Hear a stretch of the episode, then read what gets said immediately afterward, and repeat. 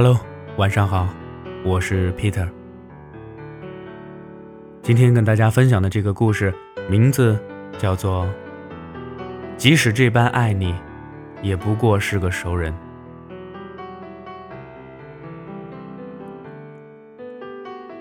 在感情的世界里啊，有的人横冲直撞、蛮不讲理，有的人呢小心翼翼、畏手畏脚。前者的好处在于不会错过自己爱的人，只要自己喜欢，立马表白，甭管对方的什么想法，先把自己的想法说出来。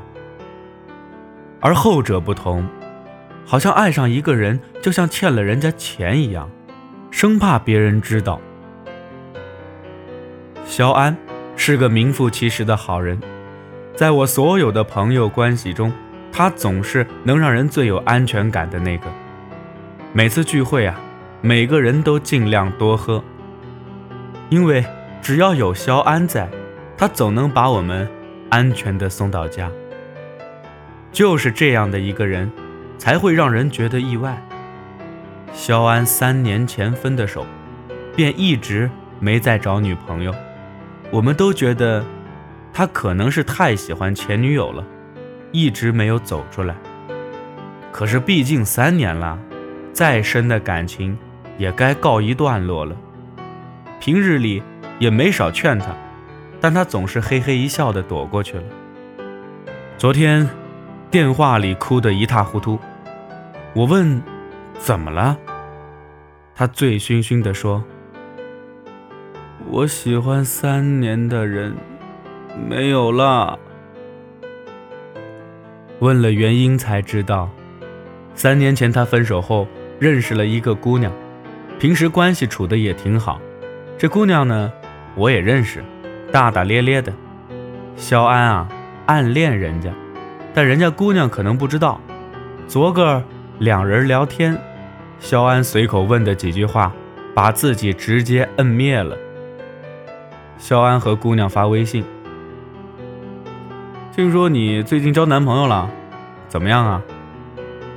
你也知道啦，前几天见的家长，就那样吧，但我爸妈都挺喜欢他的。哦，那挺好的，还行，打算年底结婚，到时候你得来啊。嗯，好，我去玩游戏了，拜拜。他说。现在为止，他都不知道我喜欢他三年了。我说：“要不你再试试？”他说：“算了，也许维系我们的只剩下同学或者朋友这些名词了。说了，可能连熟人都做不成了。”我说：“这真让人心酸呐。”肖安说。不酸了，就是有点心疼。故事呢，说到这儿就结束了。虽然很短，但是很多人都经历过。那个暗恋的人，他如今怎么样了？